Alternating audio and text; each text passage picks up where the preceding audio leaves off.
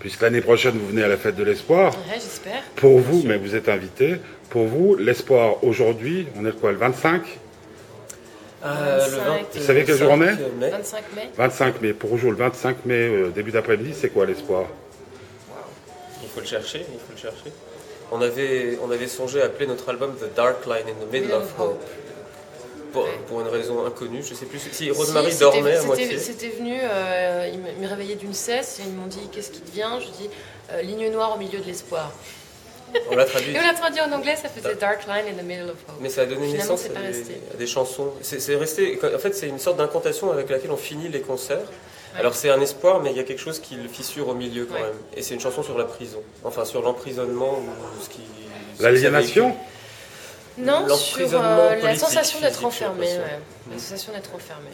Et comment est-ce que justement on arrive peut-être à s'échapper avec l'esprit. Alors donc, dans ce cas-là, je sais pas où est-ce qu'on le situe aujourd'hui. Il faut le voir. Moi, je crois que. Enfin, après, chacun met ce qu'il veut dans cette euh, chanson. Moi, ça me renvoie peut-être à des histoires euh, de, famille aussi au, Vietnam pendant la guerre et, ce qui la sous-tend, en fait, sur l'emprisonnement.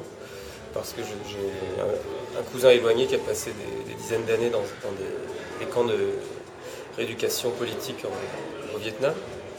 Et c'est l'histoire la plus proche, la sensation la plus proche de l'emprisonnement que j'ai connue.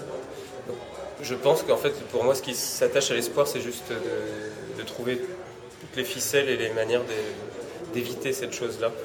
Cet état, cet em- l'emprisonnement pas juste physique, mais d'un État, d'une nation,